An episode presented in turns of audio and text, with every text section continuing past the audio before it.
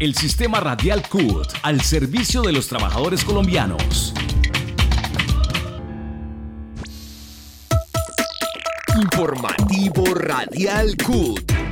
Informa y acompaña a los trabajadores colombianos. Informativo Radial CUT.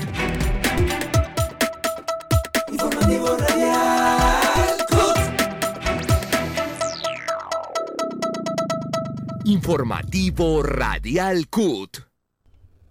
Bienvenidos a la novena emisión del informativo Radial CUT de hoy 16 de septiembre de 2022. Este es un espacio creado por la Central Unitaria de Trabajadores CUT, la central sindical más grande, independiente y pluralista del país. Este espacio es producido por el equipo de comunicaciones de la CUT y hoy tendremos temas de actualidad del mundo laboral, económico, social, político y ambiental del país. Los estaremos acompañando en la conducción de este espacio Mauricio Castañeda, Carol Loaiza, Laura Orjuela, Daniela Nieto y en la parte técnica nos acompaña Carlos Sillón bajo la dirección de Jairo Arenas, director del Departamento de Comunicaciones de la CUT. El día de hoy hablaremos sobre el foro Análisis del carácter progresivo de la reforma tributaria, convocado esta semana por la CUT sobre la situación política y medioambiental en Latinoamérica, visto desde los dirigentes sindicales brasileños pertenecientes al Departamento Intersindical de Estadística y Estudios Socioeconómicos de visita esta semana en Colombia y las conclusiones del Encuentro Nacional Mujeres Sindicalistas hacia una ruta conjunta de incidencia para avanzar en políticas de justicia de género. No olviden seguirnos en nuestras redes sociales donde nos encuentran como CUT Colombia y ver el programa de televisión Actualidad CUT los sábados por Canal Capital a las 9 y 30 de la mañana.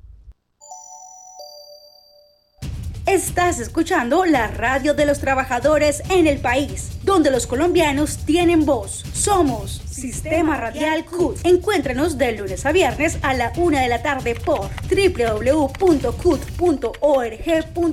y en nuestras redes sociales como CUT Colombia. 25% de descuento en plan parejas en Cafán Melgar. Actividades románticas y diversión. Dos noches y tres días. Reserva ahora. Vigilado Super Subsidio. Aplican condiciones y restricciones. Sujeto a disponibilidad según aforo. Reserva ahora al 601-307-7011, opción 2. RNT 4246-4241.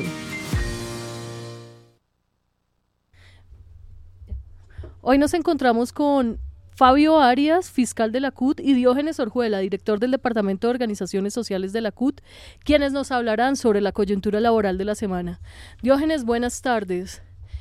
Esta semana hubo una reunión de la Subcomisión de Asuntos Internacionales de la OIT. ¿Qué le podemos contar a los oyentes como conclusión de esta reunión? Bueno, esta es una reunión que estaba haciendo el intento o tenía como intento central eh, responder o compartir o discutir entre gobierno, empresarios y trabajadores eh, las memorias que el país tenía que entregar hacia la OIT sobre el cumplimiento de cerca de 23 convenios. Después de una amplia discusión en el que pues primó la clarificación que el tripartismo son, son tres actores mm, absolutamente autónomos, independientes y que el ejercicio central consiste en que el gobierno envía unas memorias y que a esas memorias el sector empleador y el sector trabajador representados por sus organizaciones hacen lo que se llama comentarios a las memorias. Sobre esa base, eh, después de una amplia discusión, se llegó al acuerdo que si bien se entrega un solo documento, es claro que es un documento no consensuado en el que eh, este como tal contiene las memorias del gobierno y contiene los comentarios de las centrales obreras y de los gremios de los empleadores para Fabio Arias, fiscal nacional de la CUT. Fabio, esta semana eh, salió un fallo realizado por el Tribunal Internacional que pide al Estado indemnizar a la familia de un líder sindical, Pedro Movilla Galarcio, desaparecido en Bogotá en el año de 1993. ¿Qué opinión le merece sobre este fallo internacional?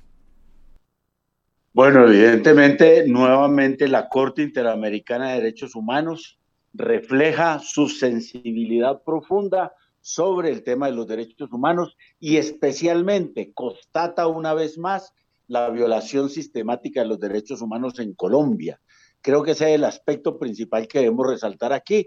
y hacer ver que evidentemente en estos 30 años a ninguno de estos gobiernos neoliberales amantes de la guerra les importó la suerte de este compañero que fue desaparecido y no ha aparecido por ninguna parte, ¿sí? Entonces esta decisión pues debe eh, llevar a cabo un camino para que la unidad de búsqueda de, de, personas dadas por desaparecidas pues arrecie un poco para ver si logramos encontrar dónde fue que desaparecieron a este compañero y dónde están restos. Pero refleja es la violación sistemática en Colombia de derechos humanos y obviamente resarcir el nombre del, dirigente sindical y político. Eh, es muy importante para la memoria histórica en Colombia, para las víctimas de este conflicto armado y obviamente la necesidad de que haya reparación colectiva. De esto también va a haber una resarción económica para las familias, cosa además eh, de elemental justicia. Muchas gracias Fabio. Y bueno aquí seguimos conversando con Diógenes Orjuela y precisamente también sobre esta grave situación de derechos humanos esta semana, pues, eh, iniciando la semana, se conoció el asesinato de Cibares Lamprea, eh, dirigente de la Unión Sindical Obrera en la subdirectiva de Barranca Bermeja, pero también de un docente asesinado en este mismo departamento de Santander. Diógenes, ¿qué podemos decir de toda esta situación de violencia y demás que se está dando en materia de derechos humanos contra los dirigentes sindicales?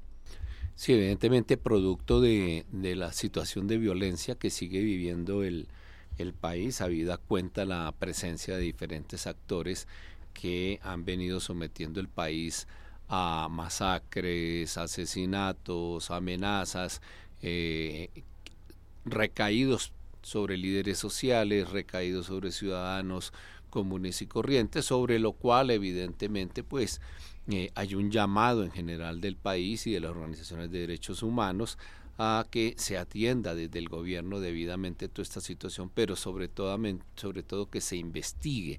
Entonces resaltamos dos hechos de la semana supremamente que graves que sacudieron por un lado a los trabajadores, también a los trabajadores en general, a los trabajadores eh, petroleros en particular, al magisterio también en particular. En el caso de Cibares Lamprea, un compañero dirigente sindical, integrante de la subdirectiva del abuso de Barranca Bermeja, quien fue eh, asesinado por sicarios precisamente el día en que él estaba en el velorio por la muerte de su señor padre en, en las horas eh, de la mañana. Esto ha sido rechazado profundamente por la Unión Sindical Obrera, por los trabajadores, el movimiento sindical en general. La USO realizó un paro de 48 horas y movilizaciones en todo el país. Pero también muy lamentable los hechos acaecidos en la ciudad de Barranquilla, creo que fue en donde eh, eh, un profesor y toda su familia fueron asesinados y luego la comunidad eh, también dio cuenta de la vida de las personas que habían en, el municipio de Landazur y Santander, debo hacer la aclaración, pero de igualmente la comunidad ofendida por semejante asesinato de una familia completa dio cuenta y asesinó a los, a los causantes de esto, eh, hecho que este hecho que terminó generando nueve pérdidas eh, de vida. Es una situación complicada, es de los asuntos que este gobierno igualmente deberá atender dentro de sus quehaceres. Fabio, eh, ¿qué opinión le merece a la CUT la reforma pensional propuesta por el gobierno nacional? Bueno, frente a la reforma pensional que ha propuesto el gobierno de Gustavo Petro, del presidente Gustavo Petro, pues la CUT en general la ha respaldado. Es una propuesta de pilares en el cual todos los trabajadores que tengan hasta cuatro salarios mínimos deben ir al pilar del régimen de prima media, es decir, a colpensiones. Y solamente los trabajadores que tengan más de cuatro eh, salarios mínimos pueden ir a, a los fondos privados. Esta, esta, es una situación muy importante. Digamos que ese es el tercer pilar. Y el pilar uno, el pilar básico, fue el que anunció en la locución presidencial de este, del pasado martes, eh, donde dijo que evidentemente iba a dar eh, medio salario mínimo, o sea, 500 mil pesos, a todos estos mayores de 65 años. Pero obviamente que para eso se requiere toda la reforma pensional, porque hay que liberar una serie de recursos que hoy el Estado paga porque eh, no logra tener solidaridad intergeneracional eh, el régimen de prima media, mientras no hayan una serie de cotizantes jóvenes, que es lo que se pretende resolver cuando ingresen los de uno a cuatro salarios mínimos. Si se logra exactamente de que haya una cantidad de trabajadores entre uno y cuatro salarios mínimos en el régimen de prima media, cotizando adecuadamente, corresponden a parte de los, parte de los 17 millones que hoy tiene los fondos privados, con absoluta seguridad que se, se liberarán recursos del Estado, no del fondo de pensiones, sino de recursos del Estado, que no tendrá entonces que trasladar a Colpensiones y por tal motivo se le puede entregar ese bono pensional de 500 mil pesos a los eh, adultos mayores de 65 años que no tienen ningún ingreso y que por tal motivo están prácticamente sumidos en la pobreza y, el hambre, sin lugar a dudas.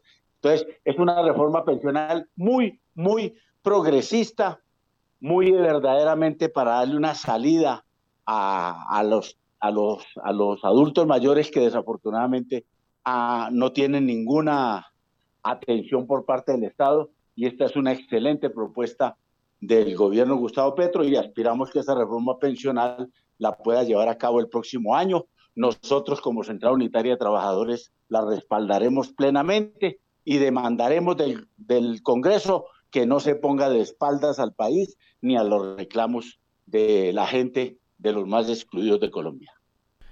Continuamos en el sistema radial de la CUD y estamos hablando también con Diógenes Orjuela, eh, a quien le preguntamos qué sigue tras la entrega de la agenda laboral del movimiento sindical a la ministra de Trabajo, Gloria Ramírez.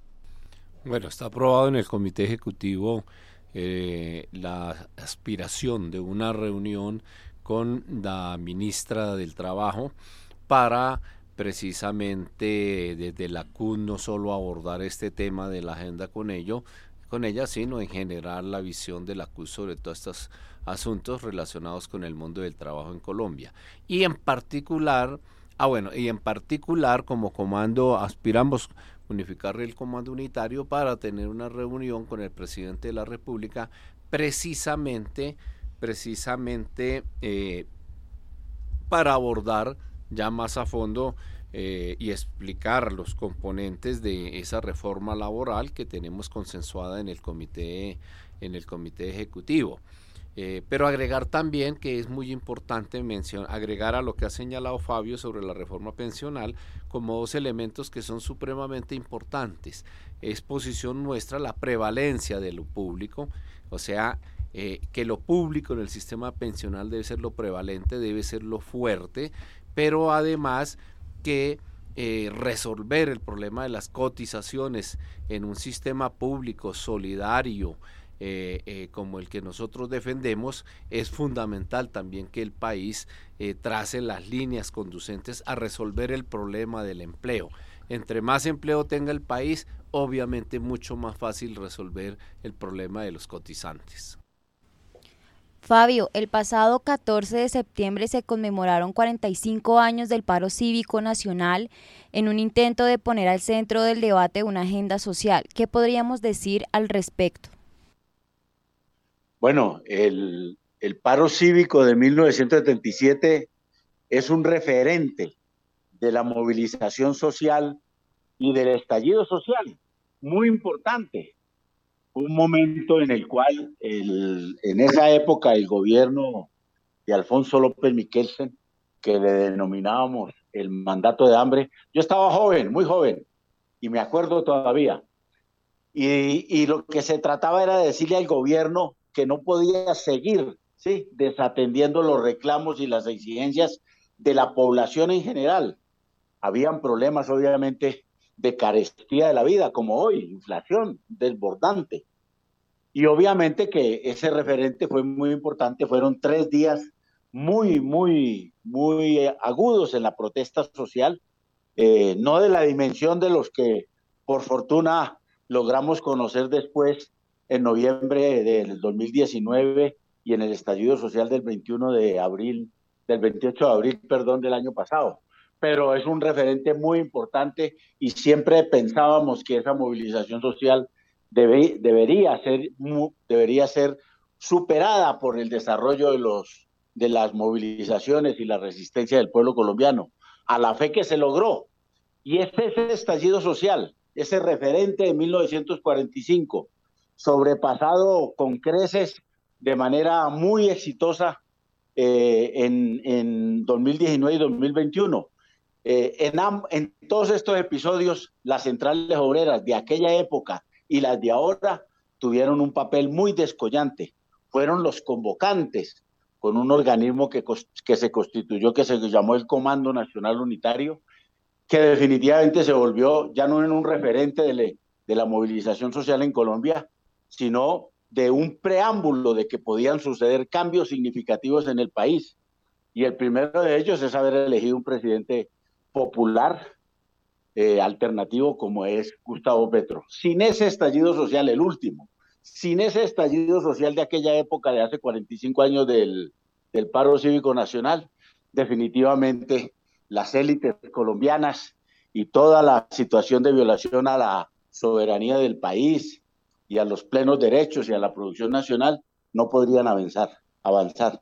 Esperamos que todas estas cosas se reflejen positivamente en medidas de, del nuevo gobierno del presidente Gustavo Petro para bien del país y para recordar obviamente con mucha nostalgia pero con mucha fuerza lo que fue aquel grandioso acontecimiento del 14 de febrero, 14 de septiembre de 1977.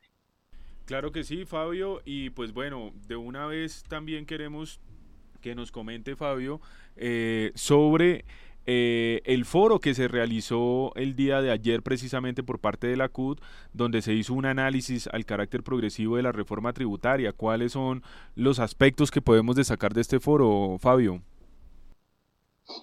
Bueno, evidentemente hay mucha controversia de parte de algunos sectores por el tema de la reforma tributaria. Muchos seguimos pensando que es una reforma tributaria progresiva, que está hecha bajo el principio central de que el que más tiene más paga, eh, que es el criterio general con el cual eh, la tributación en términos teóricos se expone que debe ser así.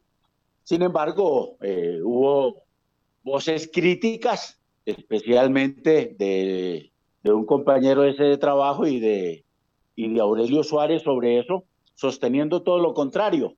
Bueno, es un debate que está abierto sobre ese tema. Eh, nosotros vamos a persistir en que sí es progresiva por este criterio central. Los elementos para decir que no es progresiva, pues son bastante discutibles.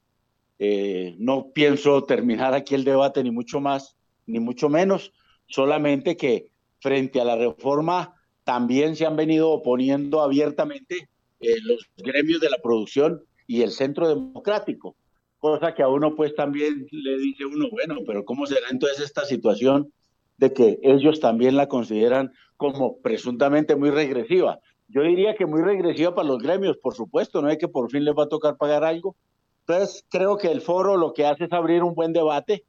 Creo que si lo llevamos a cabo de manera eh, tranquila, y pausada, con, con argumentos, por supuesto, y con elementos de juicio ceñidos a la realidad, podemos avanzar sin lugar a dudas en, en develar cuál es el carácter real de ella.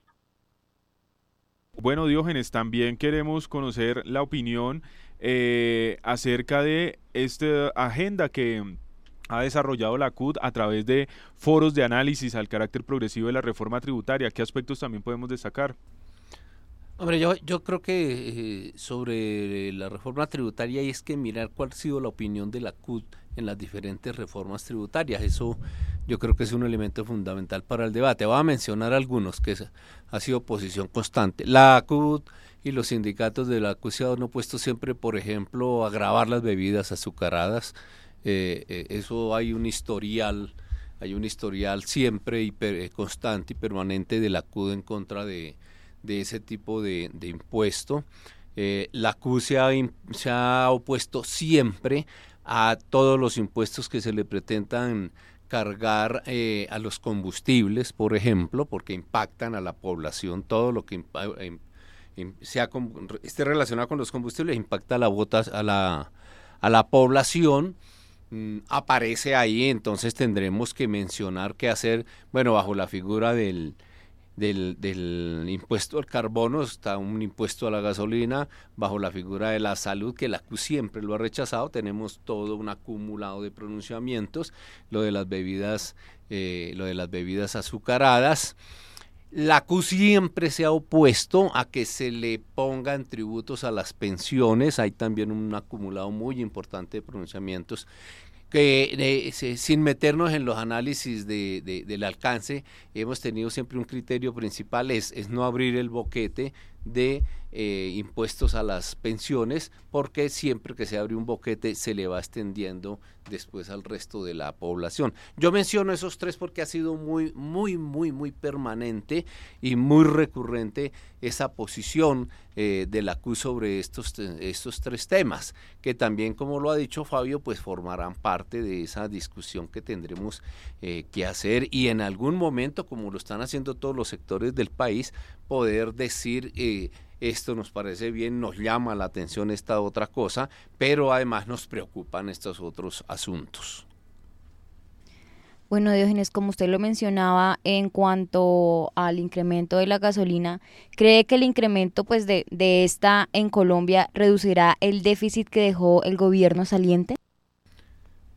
A ver, el senador Luis Fernando Velasco, que hoy es ministro, hoy es no es ministro, es asesor para las regiones, creo que es una cosa así, eh, ha sido un excelente expositor de este problema. Inclusive ah, creo que ayer o antier que lo oí en radio dijo yo mantendré mi misma, esa misma posición dentro del gabinete. Lo que el país tiene que resolver principalmente, porque diríamos es como eh, eh, es esa burbuja con la que se ha creado todo este déficit, es que Colombia saca su petróleo, ¿cierto? Eh, Colombia explora, explota, transporta, refina y vende su petróleo y eso más o menos le cuesta, eso más o menos le cuesta a Ecopetrol unos 40, unos 40, 45 dólares. Pero para efecto de los precios que se manejan en el país, se hace de cuenta es que Ecopetrol compra todo ese petróleo en el Golfo de México al precio internacional, eh, eh, bajo la referencia del petróleo Bren. Entonces, el Bren hoy vale 100, 100, 100 dólares. Entonces, lo que se produce hoy a 100 dólares, estando ese precio, Ecopetrol se lo cobra al país y no lo cobra a los colombianos. El presidente Petro alcanzó a mencionar, yo le alcancé a oír eh, eh, hace unos 8 o 10 días ese problema. Y ese es el problema que se tiene que discutir. Resuelto el problema de que el petróleo colombiano no dependa de los precios internacionales, se resuelve el problema del, del, problema del déficit. Pero mientras sigamos usando esa fórmula, aparece un, un, un valor de burbuja que no es real, con el cual pues nos han golpeado el bolsillo a todos los colombianos. Y lo otro, la gente va a reaccionar porque el precio del combustible es un precio que toca todos, todos los escenarios de la vida nacional. Muchas gracias Diógenes. Fabio, para finalizar este segmento, invitemos a todos nuestros oyentes a seguir la transmisión de mañana a las 10 de la mañana por el Facebook de la CUT eh, sobre el foro La Agenda Laboral del Movimiento Sindical en el Plan Nacional de Desarrollo ¿qué se hará con todos los presidentes de las subdirectivas de la CUT? No, permítame hacer una observación sobre lo que dijo Diógenes. No, el problema no se resuelve solamente con atender el tema de cómo se, compra el petróleo, a los valores reales del petróleo aquí en Colombia versus los de México. Ese es un punto muy importante y muy sustancial. El problema que queda es que hay un déficit fiscal sobre el Fondo de Estabilización Petrolera de, 40, entre 35 y 40 billones, para no ponerle una cifra mal. No se acaba el déficit, no se acaba, no, no se incrementará el déficit si tomamos la decisión y si el gobierno de Gustavo Petro la toma ahí. Pero el déficit ya lo creó el gobierno, los gobiernos anteriores. Y entonces, entonces el chicharrón se lo dejaron a Gustavo Petro. Es fácil aplicar la fórmula que dice eh, que dice Diógenes, y yo creo que al final la va a aplicar el presidente Petro, pero al final también, ¿qué vamos a hacer con ese déficit? Ese es el punto que también hay que pensarlo sobre este asunto. Y quiero decir una cuestión, con absoluta seguridad terminará subiendo la gasolina, pero la administración de Gustavo Petro también va a rebajar las tarifas de los de la energía. Es decir, aquí no se puede mirar el tema unilateralmente de el solo problema de la gasolina sin pensar todos los esfuerzos que hace el gobierno por aliviarle la situación precaria que hoy tiene la población. Bueno, y por último, sí, invitar a todas las personas que están hoy conectadas con nosotros que por favor también se conecten mañana en el programa virtual también sobre la agenda laboral eh, que le hemos presentado a este gobierno desde las 10 de la mañana. Un buena tarde para todas y todos. Bien, muchísimas gracias a Fabio y a Diógenes por habernos acompañado en este segmento, a todos nuestros oyentes para que continúen allí en nuestra programación porque ya vamos a entrar con otro tema importante. Nosotros avanzamos en la programación. Estás escuchando el sistema radial CUT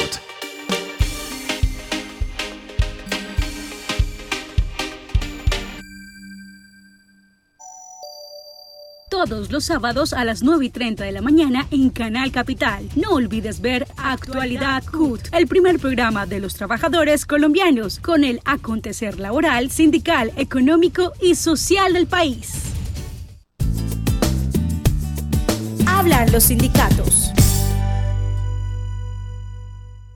Y en esta sección de Hablan los sindicatos, el día de hoy hemos invitado a Jason Viloria. Él hace parte de la Junta Directiva eh, Nacional de Azonal Judicial porque eh, pues la Asociación Nacional de Funcionarios y Empleados de la Rama Judicial, Azonal Judicial, convocó a Jornada Nacional de Protesta el día de ayer 15 de septiembre para llamar la atención en varios aspectos, en especial la necesidad de incrementar la planta de personal, la creación de nuevos juzgados.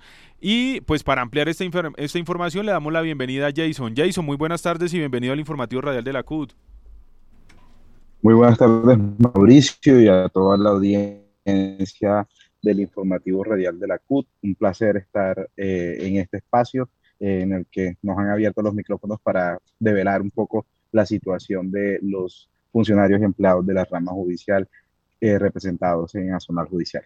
Perfecto. muy agradecido por eso. Empecemos por aclararle a nuestra audiencia cuál es la situación actual de la rama judicial, Jason.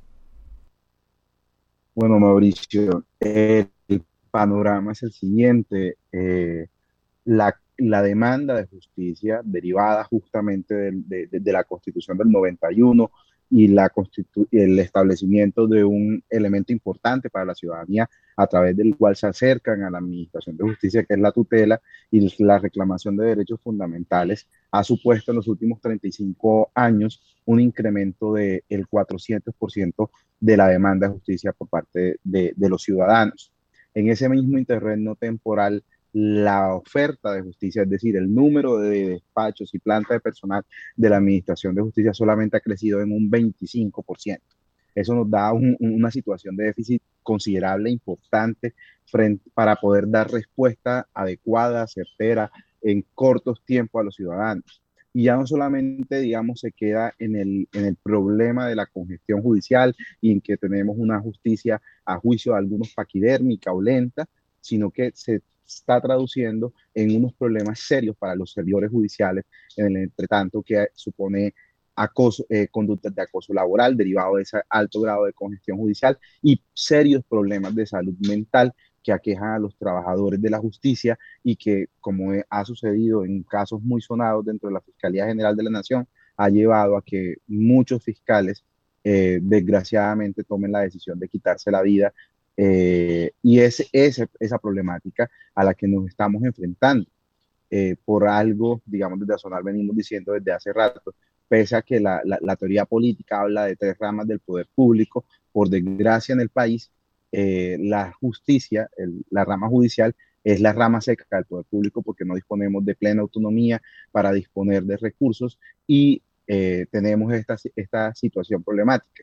Azonal ha decidido convocar la jornada del día de ayer justamente por esos problemas que se han agravado y que en virtud de adecuaciones de, llevar a una cercanía la justicia al ciudadano a través de mecanismos digitales ha supuesto todavía ha incrementado la problemática pues los trabajadores hemos tenido que asumir o suplir en mejor, eh, eh, en, en, alguna forma, las ineficiencias o la improvisación por parte de las distintas administraciones y eso fue lo que nos motivó a salir el día de ayer eh, a esa jornada de paro que convocamos. Jason, ¿a qué se debe la sobrecarga laboral que denuncia Azonal? La sobrecarga laboral responde a ese, a ese, a ese problema que, he puesto de presente al inicio. Eh, en los últimos 35 años la, demanda de justicia se ha incrementado en un 400%, mientras que la planta de personal casi que ha estado congelada. Para colocarles un ejemplo, eh, mientras la administración, eso hay que hacer un reconocimiento, eh, incorpora en sus eh, gestiones de anteproyecto de presupuesto estas necesidades. Para colocar un ejemplo muy cercano, eh, el Consejo Superior de la Judicatura solicitó al gobierno nacional para el presupuesto 2023 la ampliación de planta en cerca de 532 nuevos juzgados para el país, que si bien no es una solución de fondo, sí permitiría eh, eh, un poco dar salida a esos problemas que evidenciamos. Sin embargo, el presupuesto tal como quedó radicado por, por, por, por, el gobierno Duque, que fue quien dejó radicado ante el Congreso el presupuesto 2023, se encuentra desfinanciado en 1,6 billones de pesos, 1,2 correspondientes a gastos de funcionamiento, entre los cuales se encuentran los recursos para esos nuevos despachos judiciales y 400 mil millones aproximadamente para rubros de inversión. Eh, ese, y esa es la constante histórica dentro de la rama judicial. La poca, nula o inexistente voluntad política de los distintos gobiernos de turno para poder eh, resolver esos problemas de fondo que hay dentro de la Administración de Justicia. En esa convocatoria nosotros acuñamos un término y si bien hay anuncios, por lo menos el, el, el presidente Petro ha indicado la creación de 4.000 nuevos juzgados durante su gobierno sin que, digamos, hayamos pasado un poco más de esos meros anuncios. Hasta ahora, por lo menos en la adición al, al proyecto de presupuesto de los 10 billones que fue, fue aprobado por el Congreso el día martes, en los rubros eh, o los destinos que tienen esos 10 billones de pesos, nada se ha dicho de justicia, a pesar de que el ministro Néstor Osuna se había comprometido también con los presidentes de las Cortes a asignar los recursos necesarios para la creación de la ampliación de esa planta de personal. Continuamos con Jason Viloria, él es directivo de Azonal Judicial. Jason, ¿qué sigue en la agenda de Azonal Judicial en cuanto a las acciones que van a, a seguir, no? Pues nosotros, eh, el balance que hacemos es de una jornada en la que se paralizó gran parte del país en temas de, en, en el sector de justicia y estamos preparando para poder concurrir al Congreso eh, justamente en el debate del presupuesto, colocar de presente esta, estas premisas que, y estas necesidades que tiene la rama judicial, los problemas de acoso, los problemas de sobrecarga laboral, los problemas de eh, que registramos de problemas de salud mental entre los trabajadores no van a ser so posibles resolverlos si no hay, digamos, una apuesta certera por incrementar la rama, eh, la planta de personal de la rama judicial. Nosotros en nuestra convocatoria inclusive decíamos, eh, acertamos en la, eh, digamos, o coincidimos en la necesidad de una búsqueda, una paz total, eh, que es un propósito del gobierno actual, pero decimos de que sin justicia esa paz total no va a ser posible, porque en última es la Administración de Justicia la que tiene a cargo asegurar la garantía de que los conflictos que se generan entre los ciudadanos se resuelvan en forma pacífica. Entonces, es necesario mirarlo. Adicional a eso, hemos propuesto, eh, hacemos un llamamiento no solamente a los trabajadores de la rama judicial, a los jueces, a los magistrados, eh, a las cortes, sino también a los usuarios de, la, justicia, a los abogados litigantes, a la academia, a hacer un acuerdo fundamental por la justicia. Eh, para darles un, un, un indicador, la, organiza, la ODE establece como parámetro eh, ideal la existencia de 65 jueces por cada 100.000 habitantes. En Colombia solamente tenemos 11,8 eh, jueces por cada 100.000 habitantes. Calculen el nivel de déficit que tenemos. Y eso no se responde solamente porque haya países ricos que tengan, no, eso responde más a una definición política de apuesta certera por, por, la Administración de Justicia.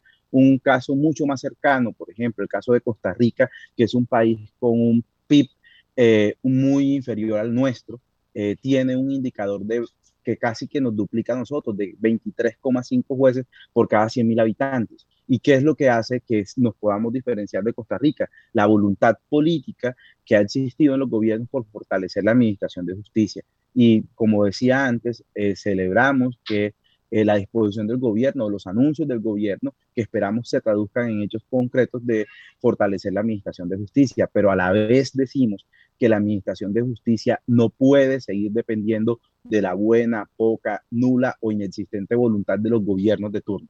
Y por eso hacemos un llamamiento a todo el país judicial para que nos vinculemos y nos pensemos un proceso de transformación de, la administración de justicia de cara a 10, 15 y 20 años que nos permita poder tener una justicia robusta, pero que además le permita al ciudadano resolver los conflictos que someta a su conocimiento en tiempos prudenciales.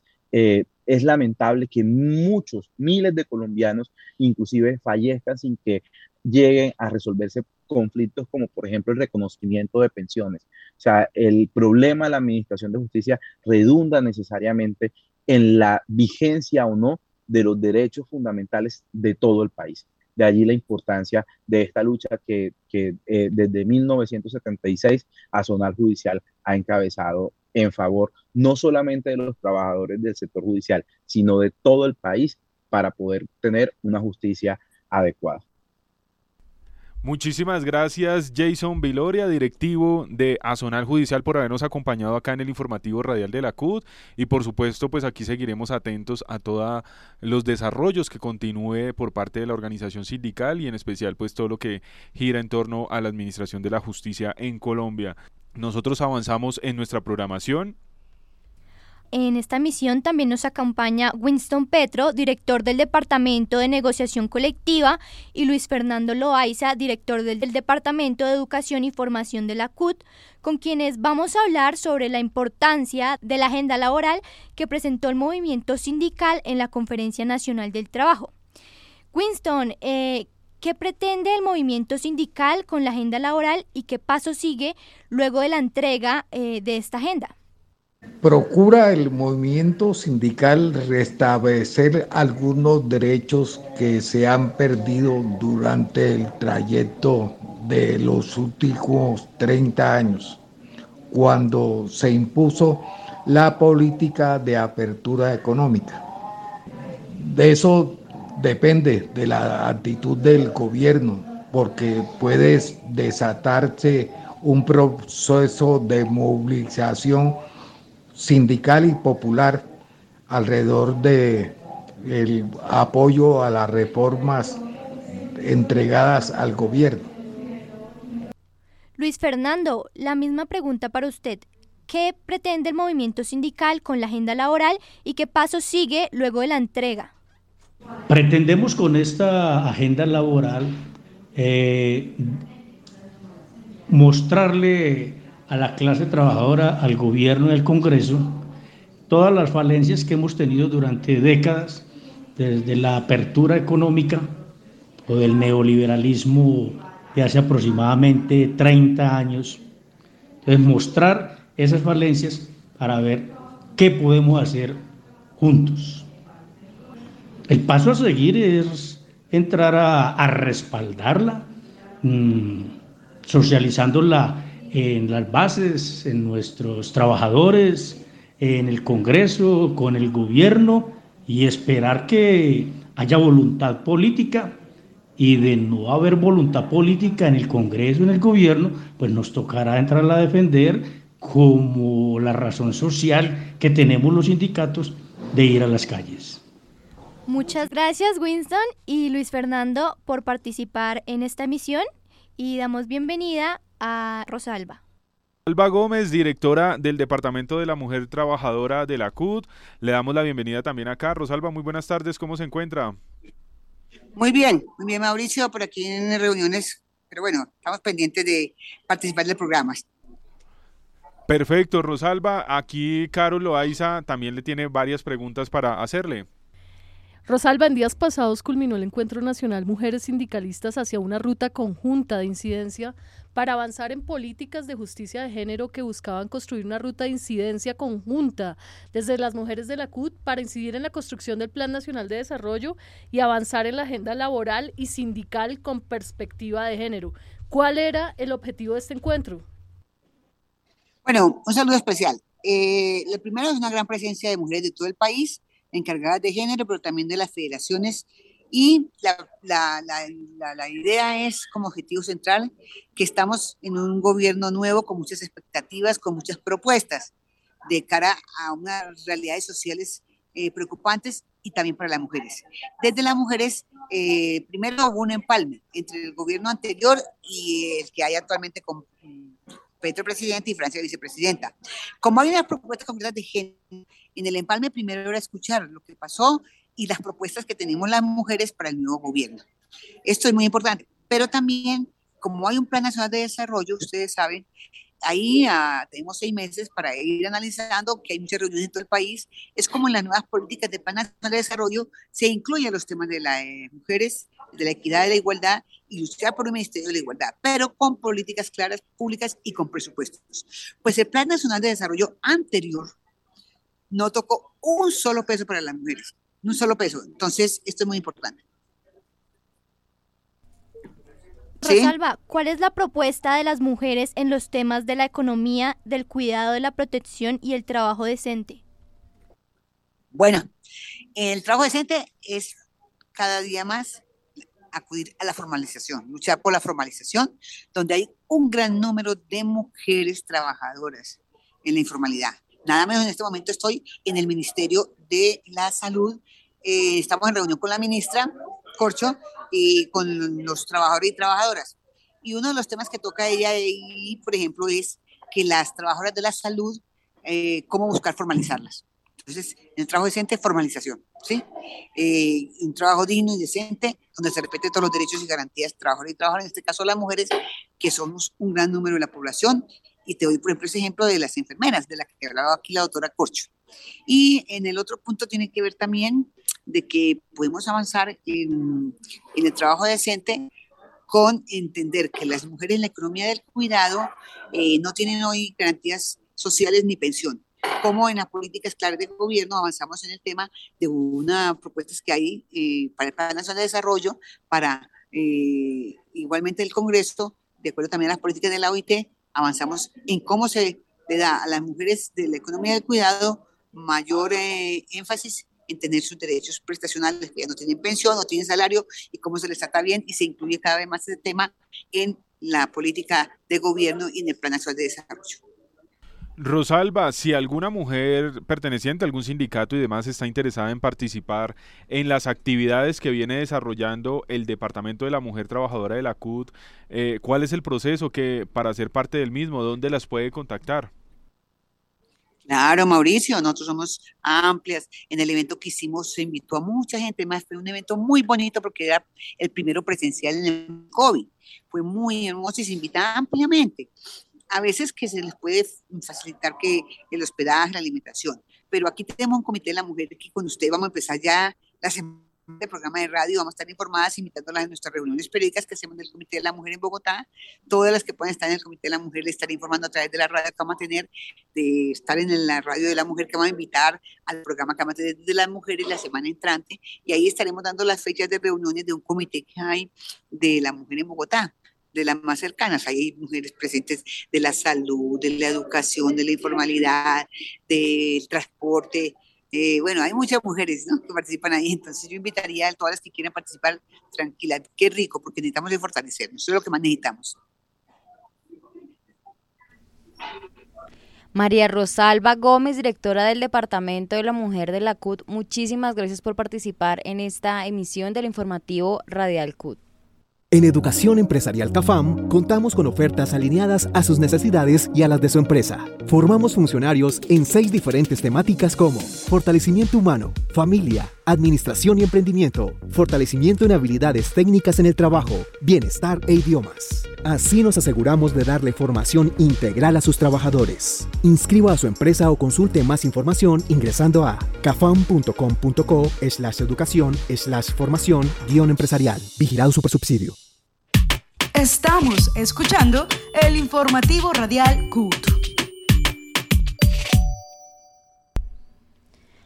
A esta hora de la tarde damos la bienvenida a Victoria Bendaño, directora del Departamento de Recursos Naturales.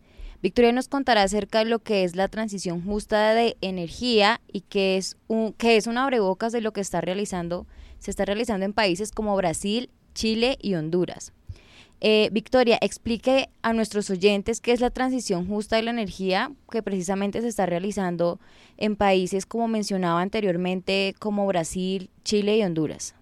Bueno, primero pues es un tema que hace parte de un debate mundial que se ha generado ah, con el objetivo de que haya compromiso por parte de las naciones en el mundo para reducir el calentamiento global y, y, obviamente reducir la generación de gases de efecto invernadero. En América Latina y fundamentalmente desde la CSA que hacemos parte del grupo de trabajo que toca ese tema. Estamos en una discusión eh, al respecto en el sentido de que la transición energética debe ser mirada con, con nosotros le hemos llamado de manera justa y de manera justa porque debe escucharse las voces de los diferentes sectores sociales, incluyendo los trabajadores que salimos afectados por este tema del calentamiento global. Y no solamente los trabajadores, sino que también debe ser justa para las comunidades, debe ser justa para, bueno, para todos los sectores sociales que están en este momento afectados precisamente por las explotaciones mineras. En el caso de la visita de Brasil, eh, tenemos es que ellos están en un proceso de identificar también cómo se está desarrollando esta, este debate al interior de los trabajadores.